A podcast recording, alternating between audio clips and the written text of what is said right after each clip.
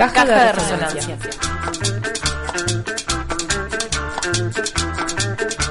Caja de resonancias.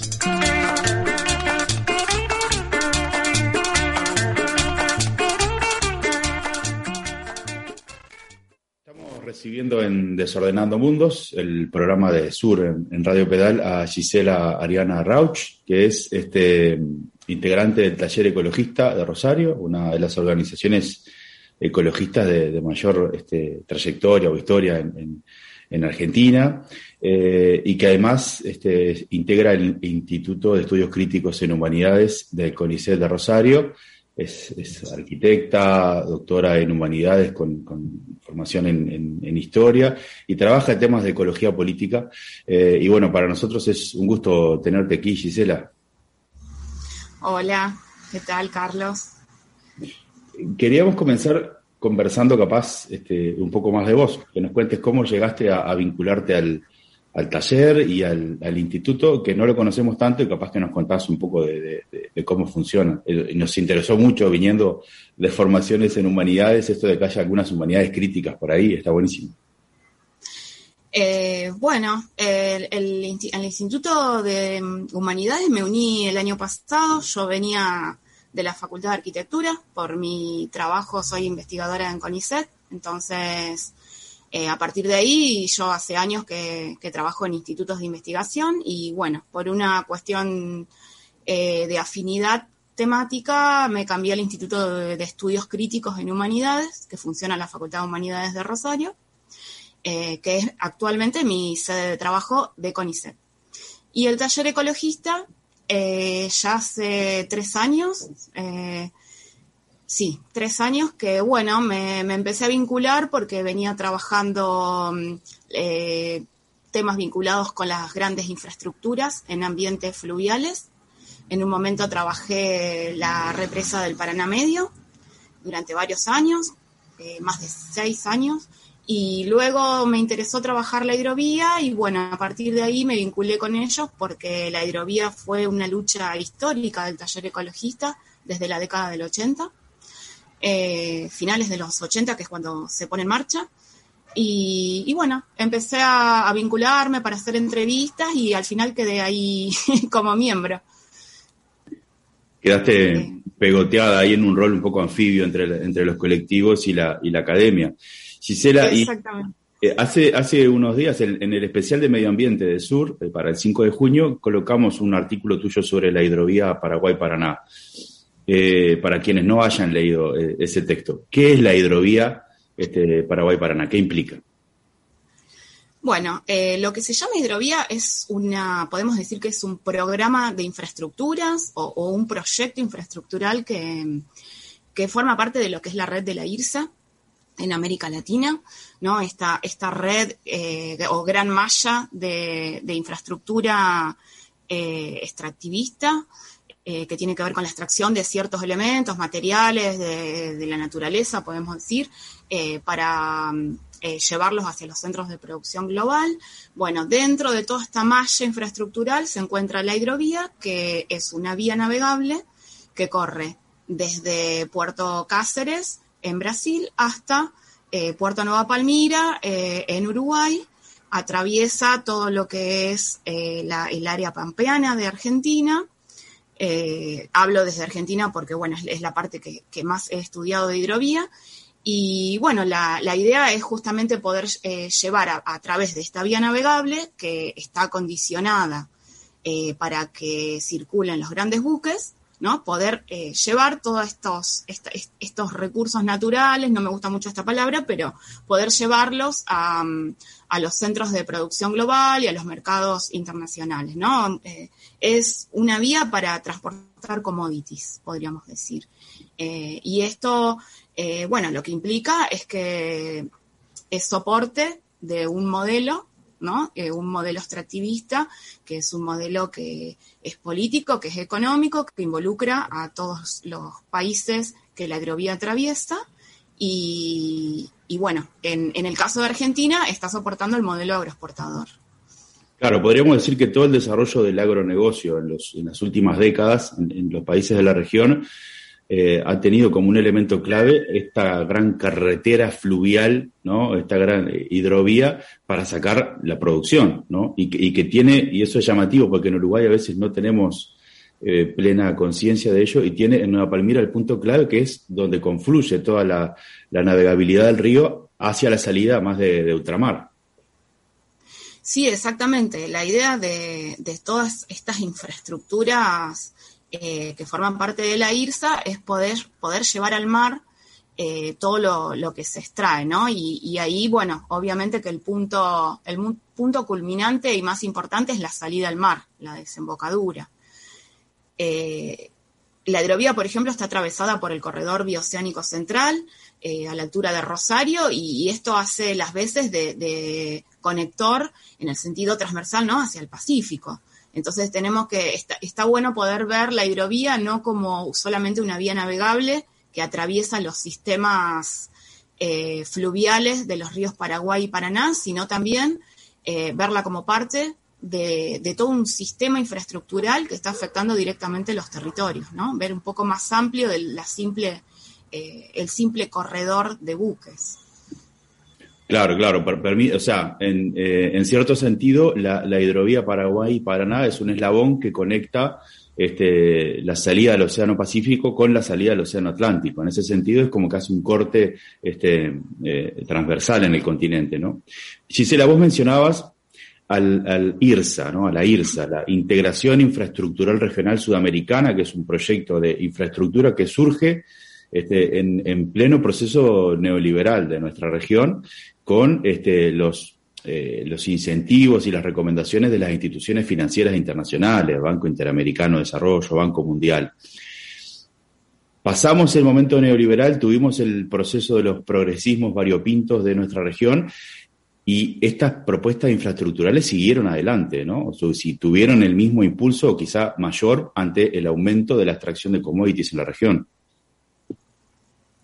Eh, sí, exacto. En el caso de Argentina, eh, la, IRSA, que comenzó a partir del año 2000, ya estábamos, se, pone en marcha con un gobierno eh, que es de corte progresista, ¿no? Y, podemos decir que después, incluso, o sea, todo lo que es el modelo agroexportador en Argentina se pone en marcha con un gobierno progresista, al revés. Y, después, bueno, los gobiernos, obviamente, que son de corte neoliberal, también siguen con esto. Eh, acá la, cuestión es un poco poder pensar, eh, ¿no? El, más allá de, si el gobierno qué, corte tiene, si es progresista, más, menos, si es neoliberal, porque la cuestión del extractivismo atraviesa, atraviesa todos los colores políticos.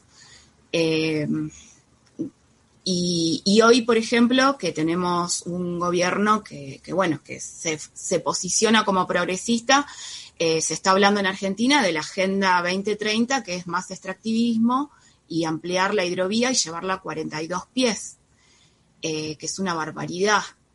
Eh, entonces, bueno, hay que, hay que pensar cuando uno se pone en, a, hacer crítica de este tipo de proyectos, por ahí poder pensarlos por fuera de, de si, si el gobierno que está es o no progresista, porque la verdad que no hemos visto gran diferencia nuestro interés a la, discusión de la hidrovía o a la actualidad de la hidrovía llega por esta última discusión, digamos, ¿no? Y, por las actividades que ha planteado el taller ecologista que hemos seguido con, mucha atención. Pero eh, para, entrar un poco más en detalle, nosotros este, hemos trabajado muchas veces aquí sobre el tema de la privatización del agua, ¿no? Y nos dicen, bueno, pero el agua no se puede privatizar. ¿Cómo se hace para privatizar un río? Dice, bueno, la tierra sí, pero el agua es imposible.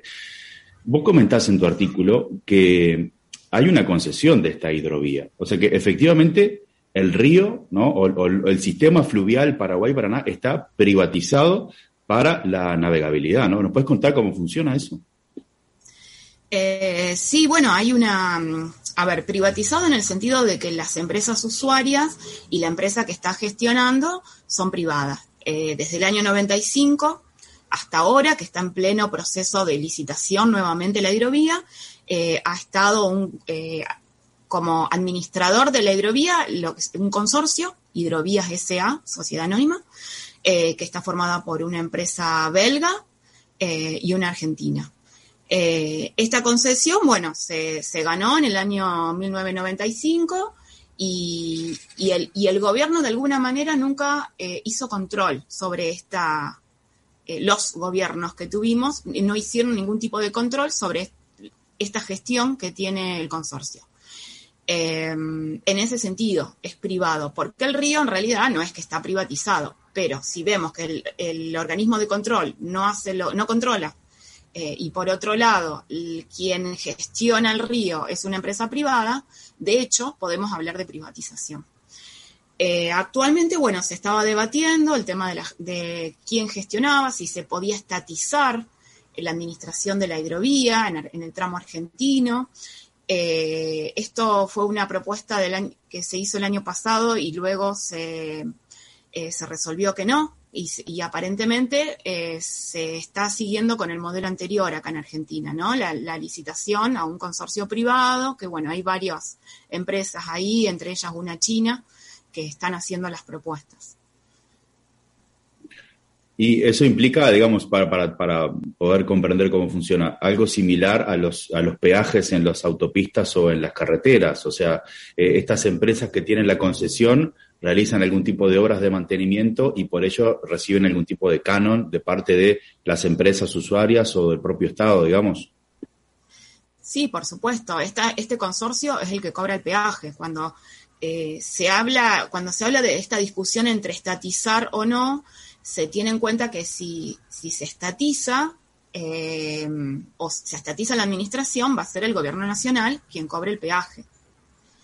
Eh, el, punto que a nosotros eh, desde las organizaciones nos preocupa es que cuando se habla de estatización no se está hablando de impactos en el territorio ni de impactos ambientales de la hidrovía. lo que se está debatiendo es para quién va el peaje. Eh, entonces, eh, lo, que nosotros pensamos es que, a ver, siempre es mejor el controlar que dejar todo en manos de los privados, como se está haciendo, que ni se sabe qué es lo que pasa a, través de, en los buques, ¿no? Que es lo que pasa a través de la vía navegable. Pero el tema acá es que eh, no se está viendo el tema del qué pasa con las poblaciones afectadas por la hidrovía, ¿no? Por todo lo que son los impactos que tiene. Simplemente sigue siendo una visión mercantilista como la que se tuvo a mitad del año de la década del 90 y no ha cambiado nada en ese sentido. Claro, la discusión es qué hacer con la caja que genera la hidrovía, pero no afectar el modelo. Eh, Giselle, mencionabas impactos sobre las poblaciones. Estamos justo en, el, 50 aniversario de las venas abiertas de América Latina, ¿no? Y vaya si esta es una gran vena abierta, esta hidrovía que es la vía de salida de toda esta extracción de, bienes comunes, recursos naturales de, la región. ¿Qué tipo de afectaciones este, han constatado ustedes en las poblaciones este, ribereñas eh, a partir del funcionamiento de la dinámica de la hidrovía? Eh, bueno, a ver, eh, esto es un estudio muy complejo, ¿no? Porque la hidrovía no solamente que afecta a las poblaciones ribereñas, sino que incluso en mayor medida tiene que ver con el, modelo agroexportador y qué ocurre con el avance de la frontera agropecuaria en, todo lo que es el territorio, que, saca, ¿no? Por la hidrovía todo lo que es la, la producción. Concretamente por el lado de lo que son las poblaciones ribereñas, acá en Rosario tenemos el, centro de acopio y, de procesamiento de, productos derivados de, la soja, eh, que se considera que es el más grande del mundo en cuanto a los valores de exportación que maneja. Eh, hay más de 30 terminales portuarias que están ubicadas en una zona que, es una conurbación, podríamos decir, de Rosario, ¿no? Es lo que se llama el área metropolitana rosarina, eh, son una serie de localidades pequeñas que si bien tienen una tradición de, de, de cordón década del 60, eh, fue a partir de los 90 y principalmente a partir del 2000 que, comenzó a, crecer en el sentido de, instalación de industrias. ¿no? Esta zona industrial se fue apropiada por las multinacionales ojeras sobre todo todo el área de, las barrancas, ¿no? que dan hacia la costa y dan hacia el río, donde se instalaron los centros de procesamiento y acopio y las terminales portuarias.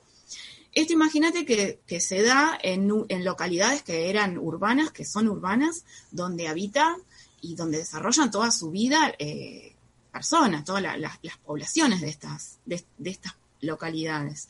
Entonces, bueno, ya hace más de 15 años que hay denuncias de las organizaciones, de los pobladores, en cuanto a todo tipo de enfermedades. A ver, por ejemplo, el, el hecho de cargar y descargar el cereal, que ya sabemos que tiene todo tipo de herbicidas, produce polvillo. Ese polvillo es permanente en estas localidades. Está todo el tiempo la gente respirando esto.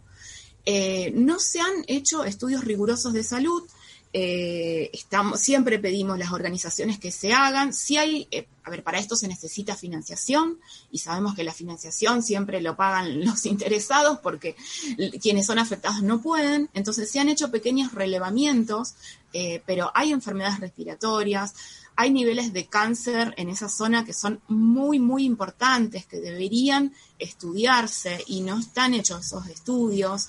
Eh, después tenemos todo lo que es la contaminación permanente, los camiones que son enormes, que eh, paran en cualquier lado, en, las calles, entre medio de toda la, vida que desarrollan los pobladores, eh, incluso los terrenos que fueron ganados en las barrancas. Eh, que por ahí algunos eran terrenos fiscales y que, bueno, las comunas eh, o, los, las intendencias eh, de alguna manera se los vendieron a, estas empresas, entonces ha quedado toda la barranca ocupada por las terminales portuarias y los pobladores no tienen acceso. en este sentido podemos hablar de, privatización también de, estas áreas, ¿no? Y bueno, eh, todo el caos del congestionamiento que hay en toda esa zona, con, la carga y la descarga, tenemos un sinnúmero de, de, impactos que, bueno, eh, esperamos que se, puedan, que se puedan estudiar. Lo mismo con los tóxicos que se utilizan para el procesamiento de, los, de todos estos productos. Eh, que el taller ecologista que tiene un área que es de tóxicos hace mucho tiempo que está pidiendo que se dé información sobre estos estudios y bueno, hasta ahora no, nos han dado nada, pero sí sabemos que estas empresas emplean sustancias tóxicas y que en algún lado se vuelcan. No sabemos dónde ni cómo.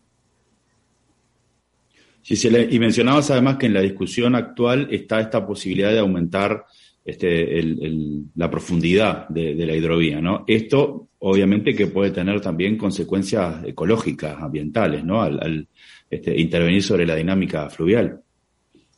Sí, por supuesto. A ver, eh, el hecho de profundizar eh, la hidrovía, es decir, dragar eh, un poco más de lo que está, significa que los buques van a poder cargar más las bodegas. En este sentido, eh, cargar más la bodega posibilita, dentro de esta lógica mercantil, eh, poder avanzar eh, sobre los territorios con los cultivos, con la ganadería, con este modelo industrial, ¿no? Porque no estamos hablando de lo que es la, actividad agropecuaria tradicional, sino esta de gran escala que se basa en la soja transgénica o en, la ganadería industrial de gran escala.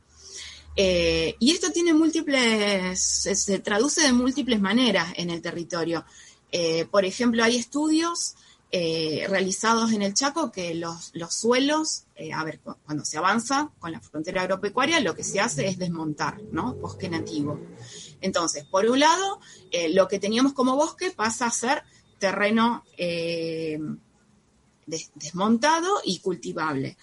Eh, hay un estudio, por ejemplo, que, hace una investigadora de CONICET, que es Paula Barral, eh, que ella estudió en Chaco cuáles fueron las consecuencias en las últimas décadas, eh, sobre todo a partir de 1985, 2000, que es cuando comienza a desmontarse en Chaco, y hace toda una, serie de, estudios hasta ahora, y, y lo que dice que lo que se ha producido es un un deterioro muy importante de las funciones ecosistémicas que tienen los suelos eh, a partir de este avance y que incluso en términos económicos eh, esto también eh, produce impactos, porque a largo plazo lo, que, lo que se está deteriorando es la, la, capacidad de producir del suelo, con lo cual tampoco es un modelo económicamente sustentable. Ni hablar de todo lo que ocurre con las poblaciones. A ver, tenemos, acá tengo algunos, algunas cositas punteadas. por ejemplo, salinización de las capas freáticas es uno, uno de los de los impactos, aumento en la velocidad de los vientos, aumento de las inundaciones, eh, por, porque los suelos se van volviendo impermeables, eh, bueno, pérdida de la capacidad productiva, la utilización de los herbicidas, por otro lado, no solamente eh, tiene impacto en, en, los mismos suelos, ¿no? Haciendo que otras especies que, que, se quieren eliminar se vayan haciendo progresivamente más resistentes, entonces cada vez hay que usar más herbicidas, más glifosato o, cualquiera que se use. Eh, entonces, esto a su vez contamina eh, la, biodiversidad acuática, eh, contamina los suelos, ni hablar de las poblaciones que son fumigadas, de esto tenemos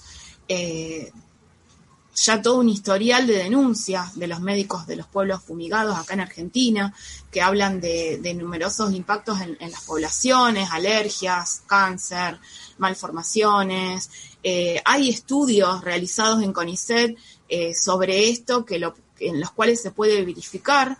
Eh, sin embargo, no, hay, no hay trabajos rigurosos y bueno, esto tiene que ver por la financiación, ¿no? Para hacer trabajos muy eh, muy rigurosos y, generales, ¿no? De no solamente ir a, una, a un lugar, eh, se necesita eh, un, financiamiento muy, muy importante.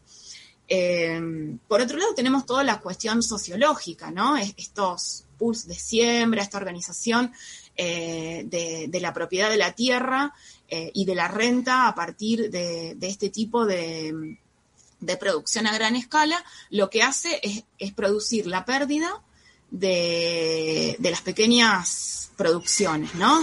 Eh, entonces, y, por otro lado, la pérdida de trabajo, de trabajo humano, porque este, estas, eh, em, estos pools de siembra o, estas, esta forma de producir a gran escala necesita eh, de alta tecnología.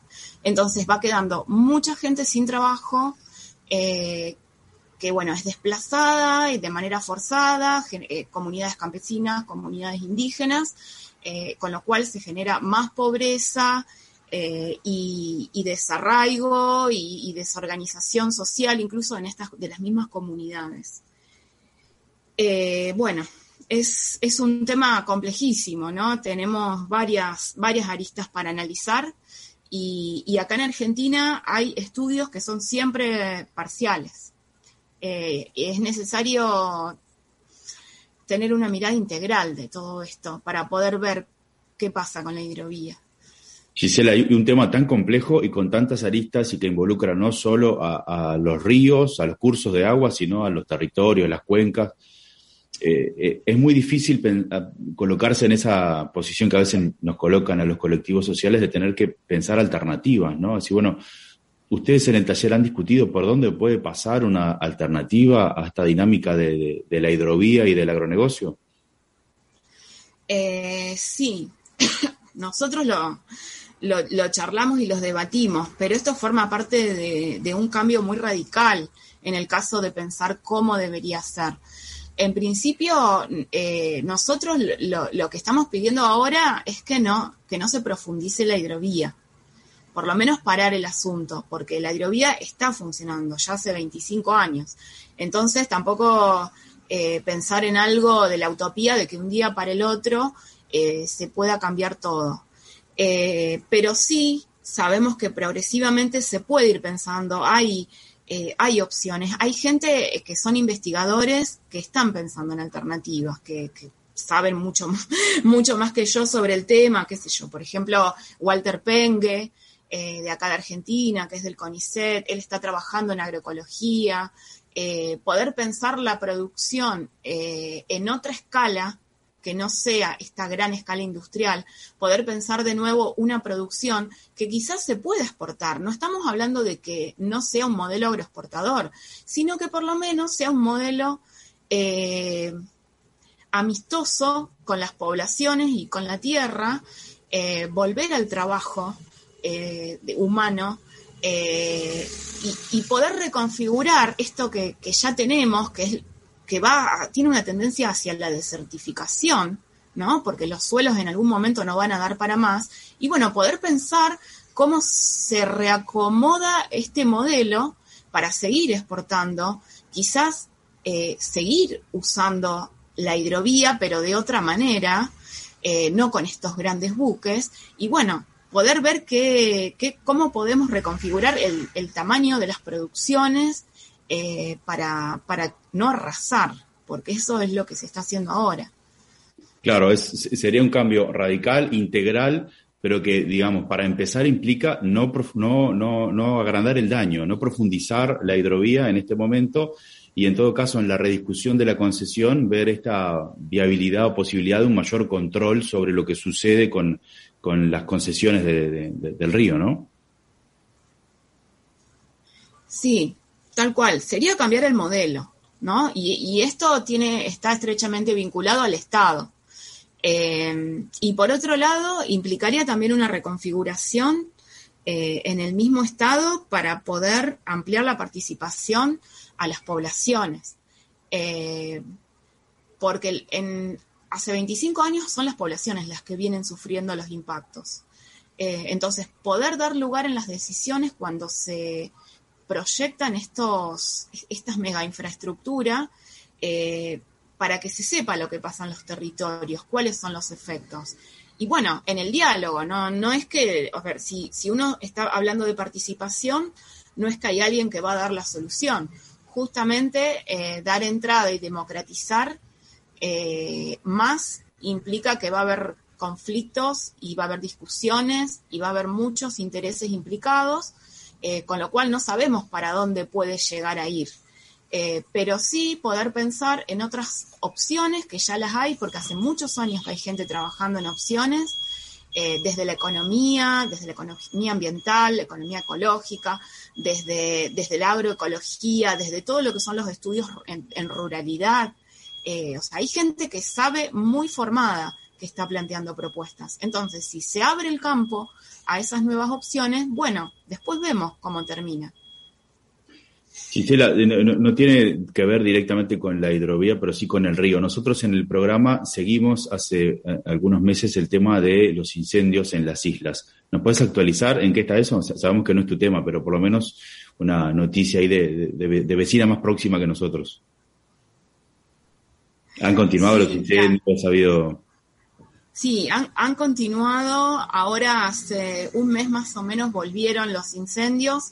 Eh, yo dentro del taller justo no estoy, eh, no soy la, más apta para decir eh, cómo, cómo se está gestionando el tema, eh, porque bueno, es, Laura Prol la, que está, la que está en este tema. Pero sí, han continuado y, no, no hemos tenido buenas noticias al respecto. Ah, eso son no, han continuado las quemas del año pasado porque eran generales, o sea, todo, se estaba quemando. Pero sí vemos, vemos que hay en estos días últimos. Muy bien, Gisela Ariana Rausch del Taller Ecologista de Rosario, del Instituto de Estudios Críticos en Humanidades del CONICET de Rosario, te agradecemos estos minutos para Desordenando Mundos, los micrófonos están abiertos para, para ustedes y bueno, les mandamos un gran saludo para todos. Bueno, muchas gracias Carlos y a todos eh, un saludo. Desde la laguna, el nido, los talleres de rap. La capuella, la, capu la capuella.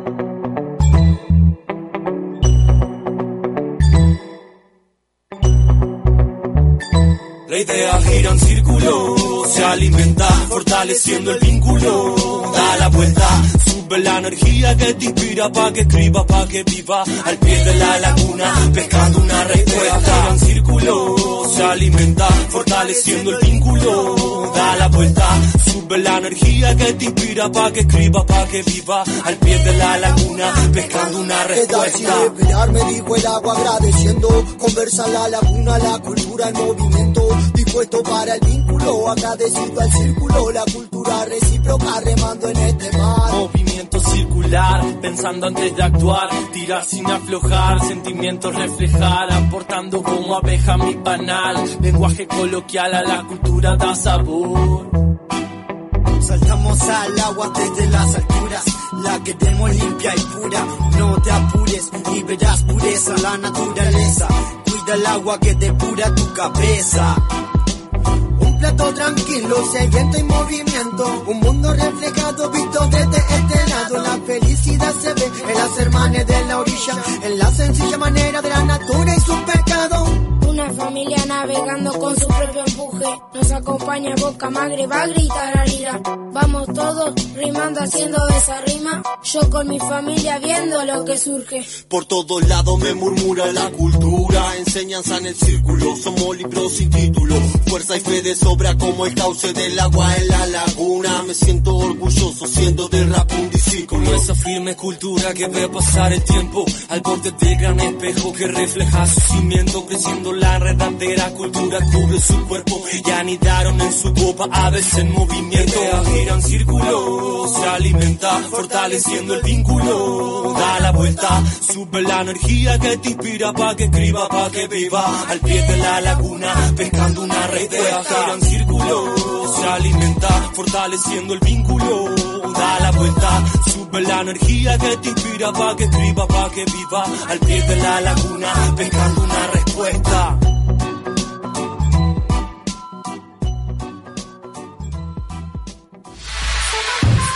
Desordenando Mundos.